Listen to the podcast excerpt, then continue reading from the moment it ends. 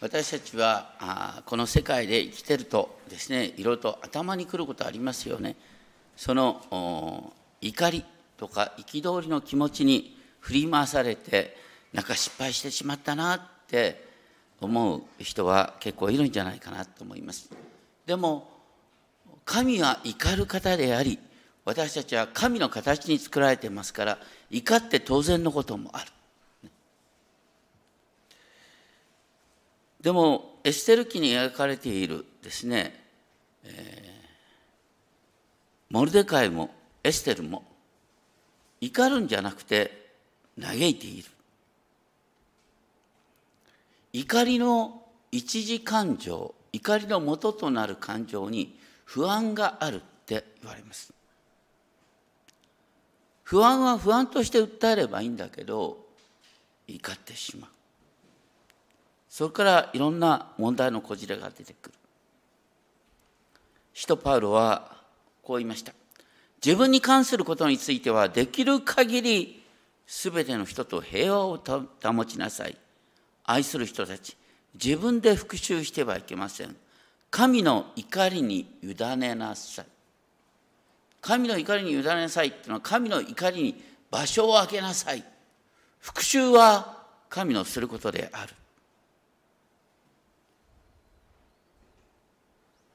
エステル記は、ね、ユダヤ人虐殺を図った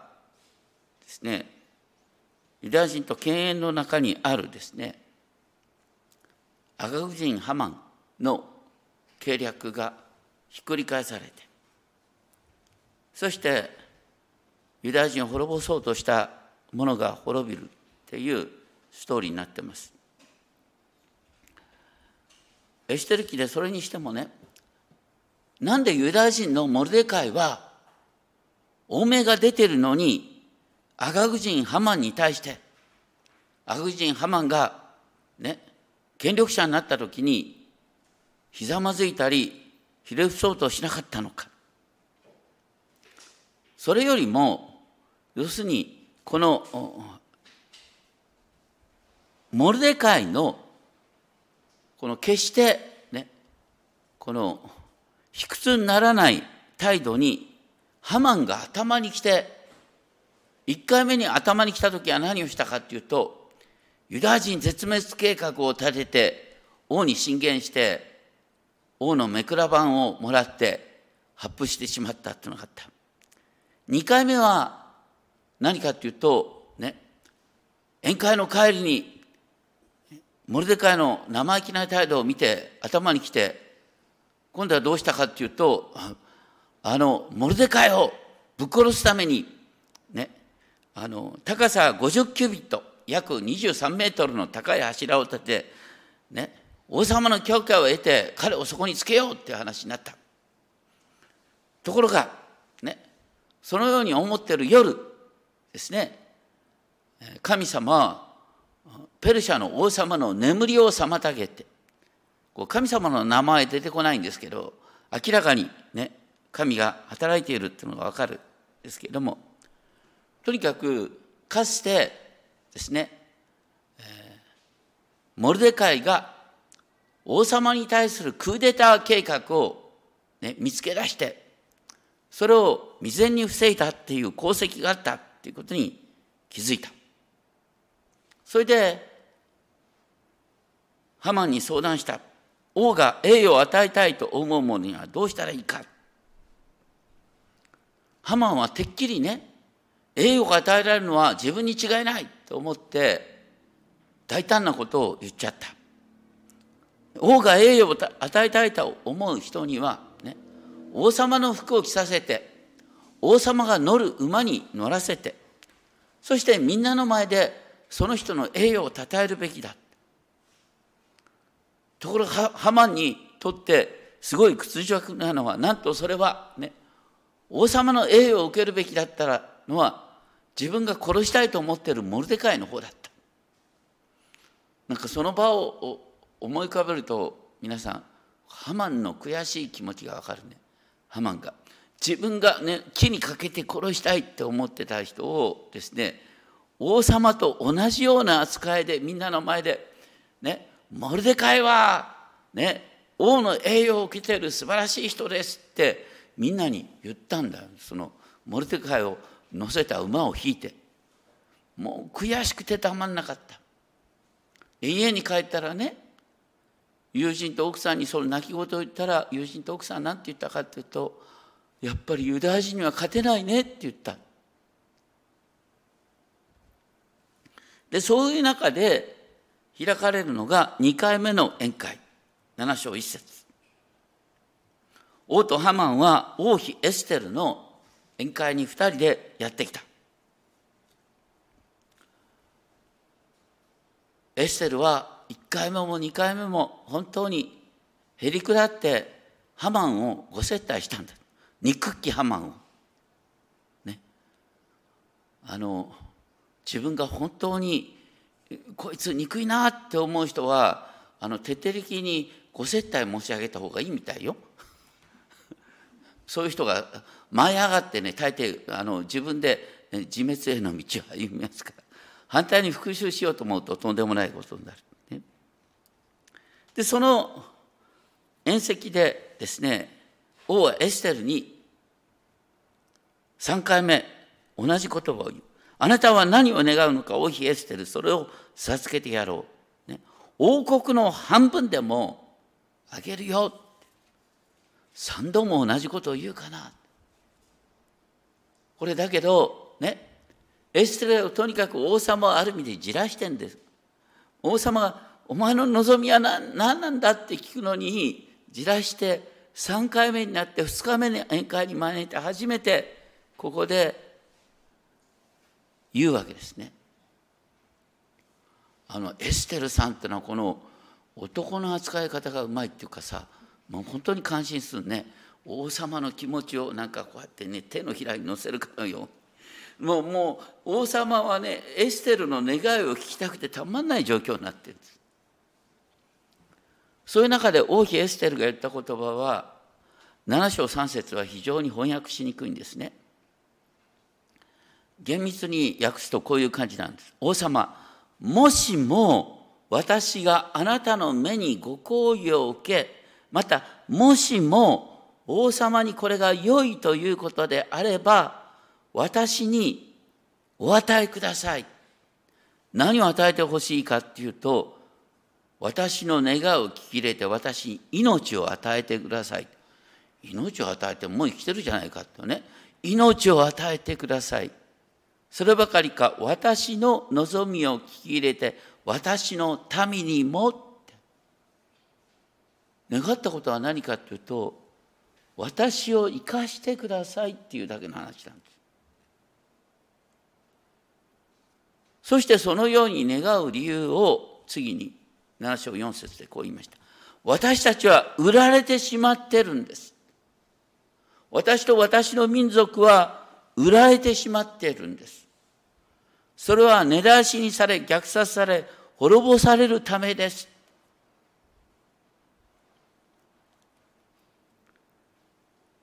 ハマンがもう先祖代々ですね受け継いでいるユダヤ人に対する恨みを果たそうとしているそしてハマンは自分の家の全財産つつぎ込んでユダヤ人を虐殺し、そしてユダヤ人からお金を、財産を巻き上げようとしている。まさに揺られている。それに対して、なお、エステルは続けて言う、7章4節私たちが男女の奴隷として売られるだけなら、私は黙っていたでしょう。奴隷にされても私は黙っていただろう。でも、そうはいかない。なぜなら、その迫害する者は王のお受けになる損失を償うことはできないのです。この最後の文章はね、私たちが奴隷として苦しむっていうことがあったとしても、その苦しみは王の損失に比べたら取りに足りませんからってなかなかこれもね訳しにくい言葉なんですけど言ってることはね私たちが奴隷に売られるってことよりね、今王様が気にしなければいけないことは、ね、私たちの民族が滅ぼされることによって王様にどれほど大きな被害が損失が起きるかっていうことなんですよってことなんです。王様にどういう損失が起きるんかよって。ね。それで分かってほしいのはこのエステル記っていうのは、ね、時代的にはどういう時に記されてるかっていうとちょうど、えー、ペルシャがあのギリシャのアテネとかスパルタ連合軍にめっちゃくちゃに、ね、負けてそしてその王国の権威が揺らいでる時だったんですよ。だからあの王様はピンとくるわけです。こんなこと口に誰も出さないんだよ。ね、ペルシャの今王権が揺らいでるんだなんて誰も口に出せないんだけど口に出さずにエステルは王に寄り添ってきたんですだから王もピンとくるわけですよそうかユダヤ人を絶滅するっていうことはまさに自分の身にとんでもないことが降りかかってくるんだっていうことが王様にピンときたんです。それを聞いてクセルクセス王は王妃エステルに何と聞いたか。一体それは誰なんだ？どこにいるんだ？そんなことをしようと心に企んでいる者は。とにかく王様はねある民族を滅ぼす計画っていうのはちゃんと聞いてたんだけどそれがユダヤ人でエステルの民族だなんて思ってもいない。それを聞いて自分は騙されたって思った。ですぐに彼女は簡潔に迫害する者その敵はこの悪人ハマンですって言った。7章6節。普通だったらさある意味で王は裁判官として立ってんだからさもうちょっと論理だって言えよって思いません？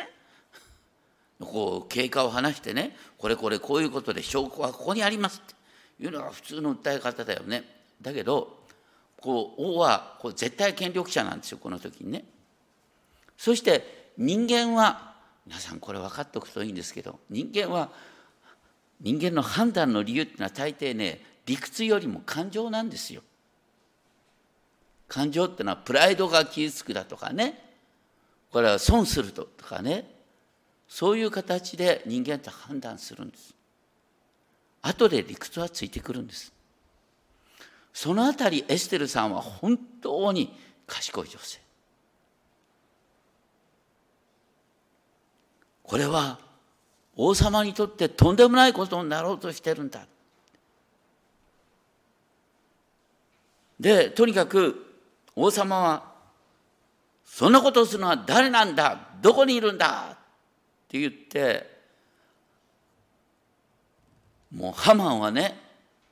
もうこれは自分も終わりだって思って王と王妃の前で震え上がった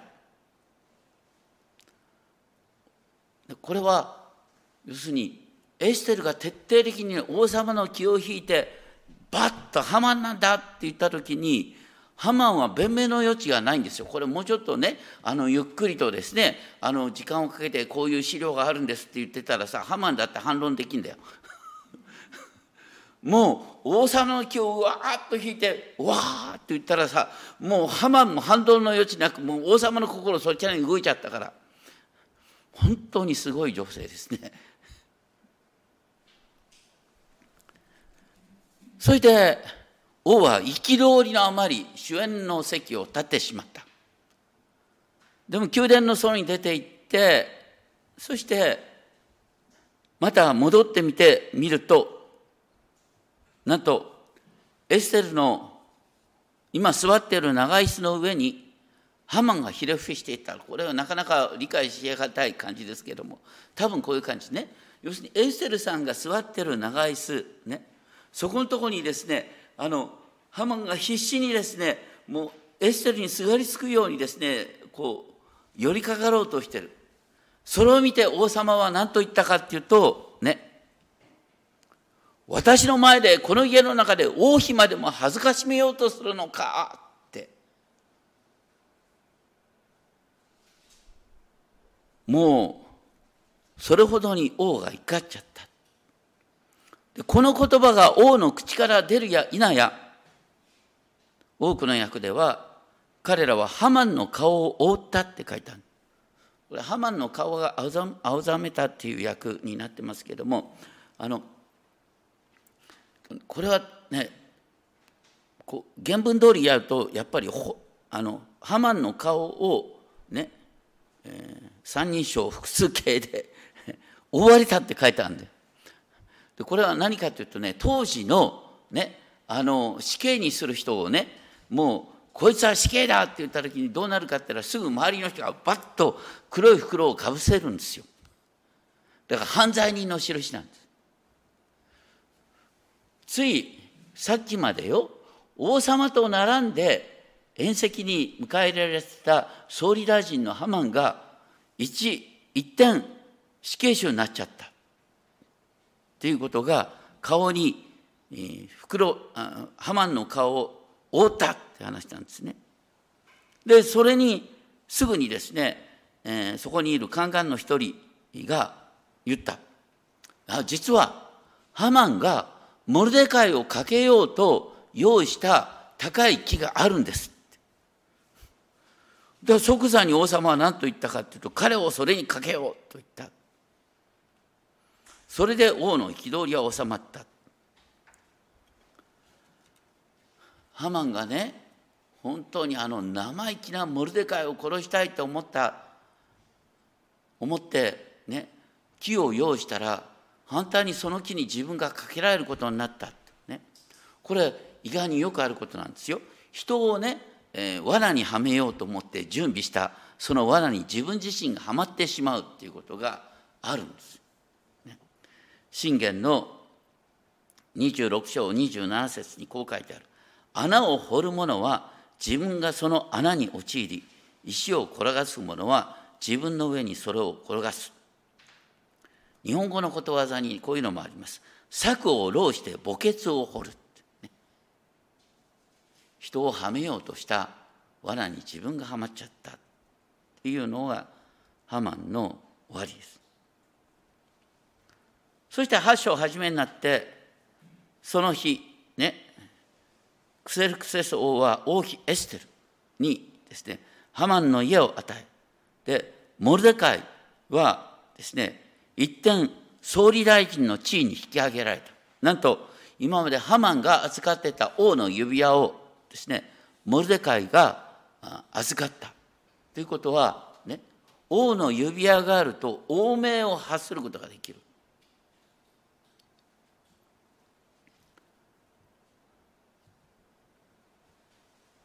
それにしてもねあのこれまでの物語の展開の陰に憤りっていうのがあったんだ。もともとねあの一番最初に王様が何に怒ったことから始まって何に怒ったかっていうと前の木崎さんのワシュティが王様の命令を拒んでですねみんなの前に顔を出さなかった。で王様は激しく怒ってで怒りが燃えたったって書いてあってその後どうなったかっていうとねあの新しい王妃を探そうって言って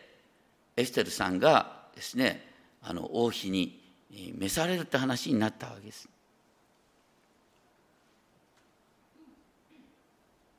そして 今度はハマンがですねモルデカイは生意気だって怒ったって話です。一方この物語を見ているとね一番怒るべき人は誰だったかっていうとモルデカイやエステルだね。だって自分の民族があの絶滅される。ですからそれに対してそんな計画を進めるやつを本当に憎くて顔を見ることができない。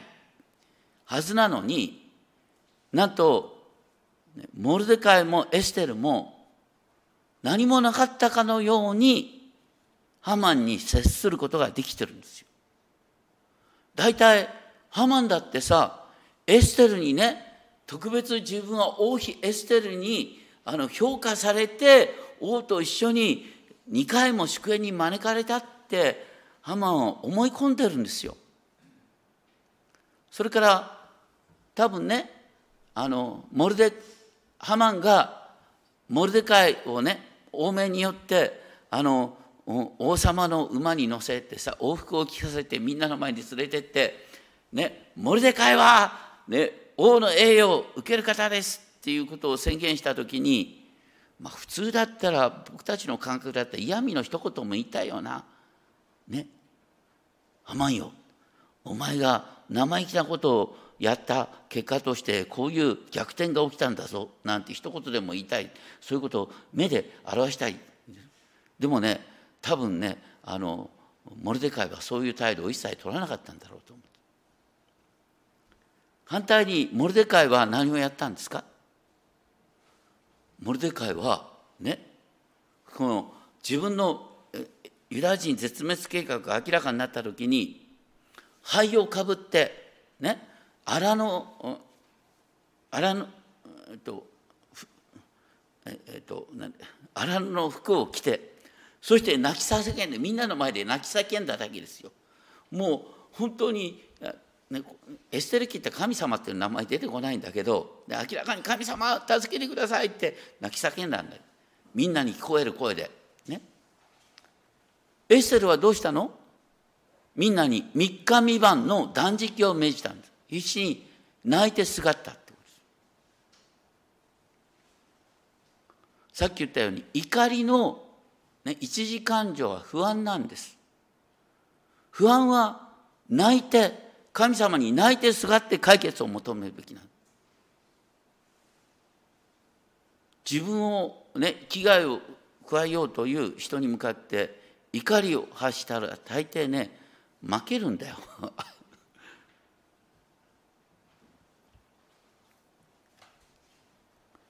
とにかくエステルが3日未満断食をした。でその後いかに冷静に動いたかまるでね死の中からよみがえったかのように。イエス様が3日間墓の中にいてよみがえった。それと同じようにエステルも新しい歩みをして本当に王様の気持ちをすごくね動かしまたハマンを油断させて最後にね、王様の裁きを受けることができた。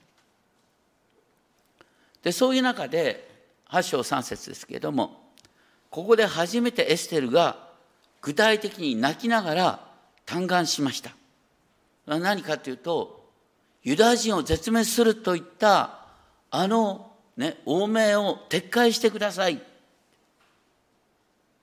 あの企みの書簡を取り消すように証書を出してください。でも、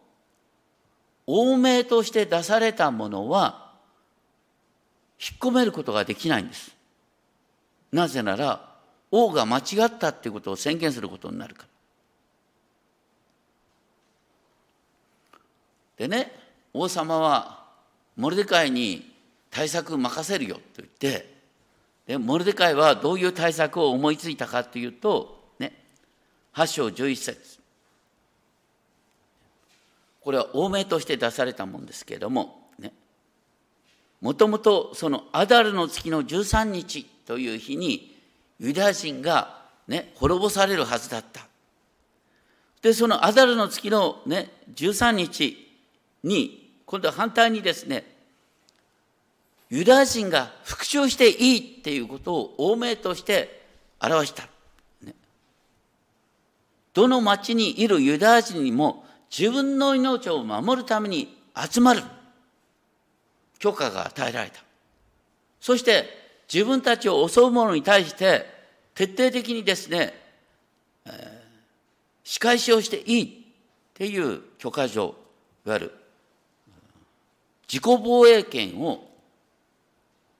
欧米で、え、与えたということですね。これねあの現代的に言うと抑止力かなと思うんですね。あのまあ、あんまりこういう話するのもなんですが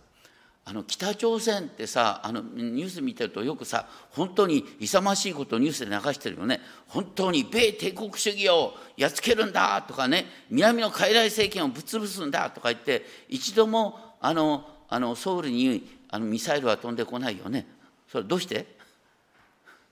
ミサイル飛ばしたくてあたあのたまんないんだけど飛ばすと報復を受けるってことは分かってるからだよね。アメリカの方がはるかに強いってことは分かってるからです。抑止力は何かっていうと相手を攻撃すると自分がそれよりもはるかにすごいダメージを受けるって分かってるから攻撃する意欲をなくするっていうのが抑止力の意味ですね。攻撃する意欲をなくす。だからこの時にねユダヤ人を滅ぼしてもいいっていう欧米が先に出てるんだけどその今度反対にユダヤ人を滅ぼすのはユダヤ人にとってユダヤ人から反対にね仕返しを受ける。ね。その日に仕返しを受けるっていうことを欧米として発せられたら、ね、ユダヤ人を滅ぼそうとすること自身が王様に逆らうということになって要するに怖くてユダヤ人を攻撃できなくなったっていう形なんそれによってユダヤ人が守られることになった。だからねあの徹底的に自分を自分たちの民を防衛するために戦っていいよって言われたことによって抑止力が働いた。結果的にユダヤ人が守られることになったということですね。そればかりか、ね、なんとモルデカイが、総理大臣の地位に引き上げられてあの 8章15節から17節を見ると、ね、王服を着て、ね、王のマントをまとってそしてみんなの前に顔を出すってことになったらユダヤ人が総理大臣になったと思ったらさ誰もユダヤ人に反抗できなくなるんです。そしてユダヤ人たちはそれをね本当に大喜びしたそれは光と喜び歓喜と栄誉であったこのこれ以来ねあのこの後やりますがプリムの祭りってユダヤ人は今もプリムの祭り毎年盛大に祝うんですよ。プリムの祭りっていうのは水越の祭りの約1か月前ですね。あの私たちの教会がね間接的にですねあの応援してるあのキーウのですねあのメシアニック・ジュあのクリスチャンになったね、ユダヤ人たちのを中心とした集会があってあのウクライナ全土で素晴らしい支援活動をしてるんですけどねあのビデオを見てたらプリム祭り今年のプリム祭りは大変ですよ。あのロシアからのミサイルがいつ飛んでくるかわからないような中で本当に大喜びしてお祭りしてるんですよ。なんでかっていうともう神様の裁きはやがて下るってことは分かってるから。それを先取りして祝うんだみたいな感じで祝ってたですね。まさにプリムの祭りっていうのは神が大逆転をするんだっていうことを祝う祭り。それをユダヤ人は今に至るまで続けてます。その原点がここにある。でその結果として8章17節ね。大勢の者は自分はユダヤ人であるってことは今まで隠してたのに大っぴらにユダヤ人だって言えるようになったってことなんですね。私たちも、ま、日本においては自分はクリスチャンだと言ってそんなにバカにされることはないよね。堂々と言えるってことは素晴らしいことです。でそれにしてもね今日に書いてあるところはあの欧命があのね一度出された欧命は取り消すことができないっていうのはこれは聖書にも適用できることなんです。聖書に書いてあることは何かっていうとね神と人間との契約です。その代表はね、神がイスラエルと結んだしない契約です。契約には必ず呪い条項があるんです。契約を破るときにどういう裁き、どういう、ね、呪いを受けるかっていう呪い条項がついてるんです。それは例えば新明記の28章に呪い条項がついてます。で、イスラエルは契約を破った結果として国が滅びた。でもその後もね度重ねてずっと罪を重ねてくるそのイスラエルの呪いを誰が引き受けたかというとイエス様が引き受けたってことイエス様はユダヤ人の王イスラエルの王であるから王様は民族全体の呪いを受けることができるんです。だから呪い状況がある。そしてその呪いをイエス様は引き受けてくださった。私たちはユダヤ人じゃないんだけどもエデンの園でのねあのアダムの私たち子孫なんです。私たちはアダムと同じように自分を神と従う傾向がある。それに対する裁きが下る。でその裁きを呪いをイエス様は引き受けてくださったというのが十字架。十字架は私たちの代わりにイエス様が呪いを引き受けてくださった。そしてそれによって私たちはね滅ぼされるものから生かされるものへと変わった。ちょうどこの時ねユダヤ人が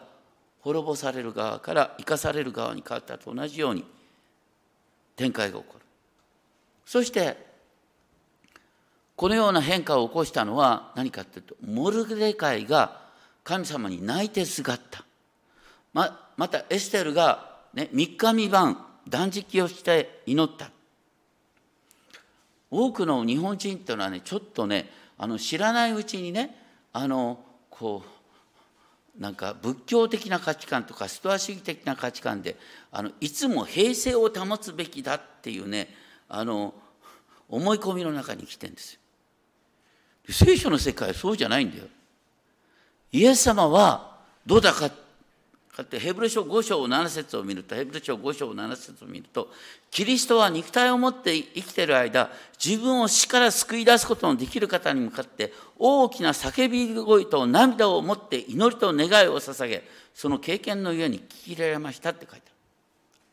イエス様は大きな叫び声と涙を持って祈りと願いを捧げたって書いてあるんですよ。みんなイエス様に習うんでしょ？皆さんだから本当に困った時には泣いて叫ぶべきなんです。ごめんなさい。ね。泣いて叫ばないのはイエス様に習ってない人なんだよ。本当に知らないうちにね私たちは自分で自分の心を制するのがねあのクリスチャンらしい生き方だと思ってとんでもない。それでいてね平成ぶってりいながらよついついさ言ってはならないことがバッと口から出ちゃうんだよ。頭にきてこいつは言いたかったんだよ。っつって。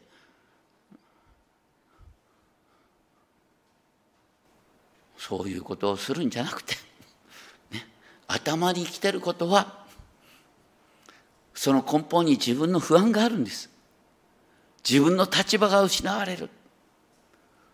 それに関しては必死に神様にすがるんです。神様が復讐する。あなたのやることはね